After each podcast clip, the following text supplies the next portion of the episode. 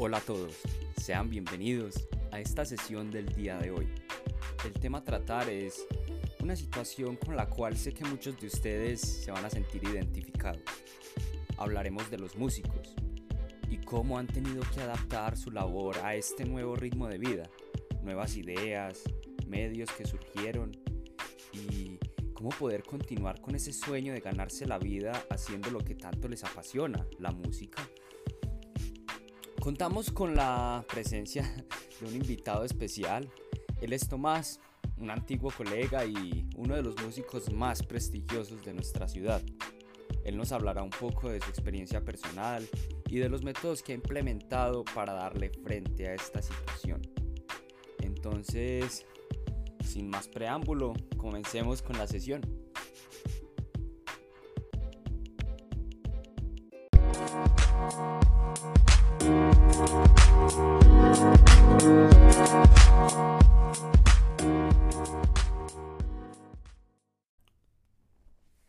Tomás, qué alegría volverte a ver. ¿Cómo va todo?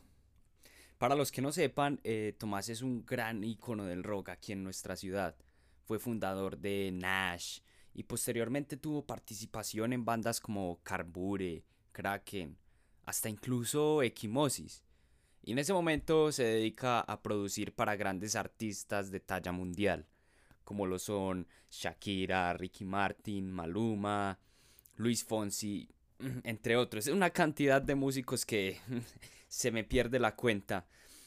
Eh, pero bueno, entonces, ahora sí, ¿cómo va todo? Eh, para nosotros es un muy grato, es un gran privilegio tenerte como invitado especial en el programa de hoy y pues bueno, bienvenido. Hola Juan, eh, pues eso es un honor para mí hacer parte de este programa. Mm, bueno, pues te cuento. Te cuento la situación. Eh, esta, pues obviamente, como todos sabemos, ha estado muy difícil con lo de la pandemia. Han habido infinidad de complicaciones, pero precisamente eso es lo que venimos a tratar el día de hoy. Sabemos que muchos la mayoría de, nuestros oyentes, de las personas que nos están escuchando ahora mismo, hacen parte del gremio musical. Y esto pues me parece que es una luz de esperanza, una luz esperanzadora para, para escucharnos los unos a los otros, sentir que no estamos solos del todo enfrentando esta, esta complicada situación, la verdad. Tomás, Cuéntanos un poco de cómo ha sido tu experiencia laboral en los últimos meses, qué ha cambiado y pues bueno, lo más importante es qué tan difícil ha sido llevar la situación. Bueno, a ver, eh, no sé tampoco muy bien ni por dónde empezar. Eh, al comienzo, pues todo, por decirlo así, fue como muy oscuro, muy agobiante. En lo primero que pensaba era como en los shows que tenía pendientes Estábamos más que todo a la espera del concierto de Shakira en Brasil, el cual llevamos meses preparando. Una de las partes más difíciles era recibir llamadas para la cancelación de shows. Eso era como lo peor de todo, la verdad. Mi economía estaba apoyada en todos esos trabajos, no, no tenía mucho más de dónde, de sacar provecho. Entonces, se podría decir que, que te quedaste sin empleo. Hmm. Eso sí está muy, muy difícil. Pero entonces, ¿qué otras alternativas tomaste? O, bueno, ¿cómo le llaman? Que ese término está siendo muy común últimamente. ¿Cómo te, re, cómo te reinventaste? ¿Qué maneras y qué métodos utilizaste para, para poder reinventarte? Pues sí, Juan, la verdad, mi empleo principal literalmente se fue al suelo afectó fuertemente mi economía personal. La única alternativa que encontré fue armar un estudio casero con los equipos que tengo, que por cierto no son demasiados, pues son, son equipos decentes, pero no son muchos. Y empezar a componer todo, absolutamente todo, completo de manera virtual. Hasta ahora me he sostenido con eso, producir para diferentes artistas vía correo electrónico y los conciertos vía streaming, es lo que está funcionando con esto de la pandemia. Por suerte, el gobierno ha brindado un poco de apoyo a nosotros los artistas, ya dentro de poco es la Feria de las Flores y nos dieron buenos contratos a mí y a muchos de mis compañeros, la verdad.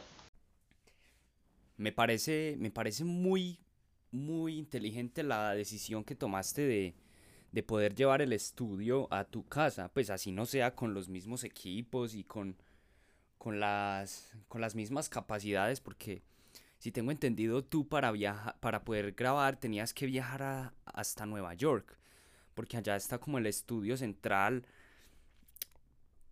De todas maneras, te pudiste como, como defender, o bueno, te estás defendiendo por ahora. Eh, bueno, y tengo otras preguntas para ti. Eh, entonces, hasta ahora no se tiene como una fecha exacta en la cual se puedan retomar las actividades culturales en nuestra ciudad. Mm, ¿Y por, por cuánto tiempo creas que puedas seguir ejerciendo de esta manera? Pues como, digámoslo en términos coloquiales, como de una manera muy casera, muy, muy improvisada. No, todavía no hay, no hay fechas para nada, la verdad. Y, si lo supiera, supongo que aún no podría decirlo bien. Ni siquiera para los shows que se cancelaron hay fechas. Todo está yendo de una manera demasiado lenta, un poco preocupante, la verdad. Pero bueno, la realidad es que nos tenemos que adaptar a este estilo de vida por el tiempo que sea necesario, durante el tiempo que sea necesario. Pero siempre con la esperanza de que todo vuelva pronto a la normalidad, porque al fin y al cabo es como, como más hemos disfrutado de las cosas, al menos en, en mis aspectos.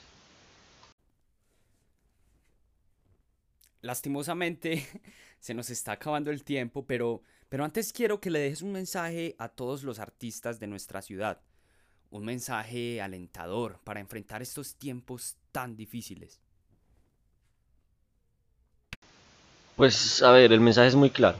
No, no dejarse vencer. El arte es como nuestro apoyo incondicional, la clave está en buscar maneras de, reinventarnos cada día y por supuesto Siempre buscar apoyo en los medios digitales. Siempre.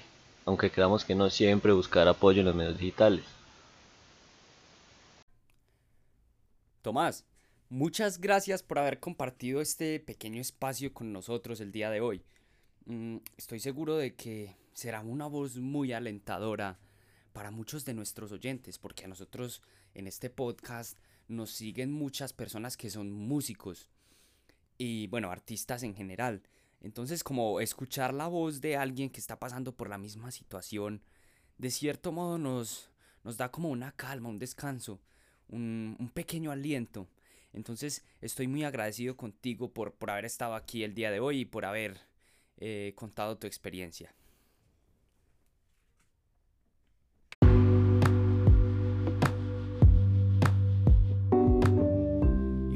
Así concluimos con el programa de hoy.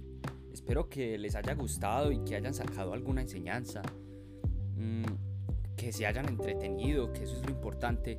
Nos vemos dentro de dos días. Eh, tendremos un tema bastante interesante también con una invitada especial. Y espero que pues, no se dejen vencer por la, por la angustia y la preocupación en estos tiempos de pandemia tan difíciles como siempre, aquí con ustedes cada dos días brindándoles un pequeño momento de felicidad y hasta la próxima.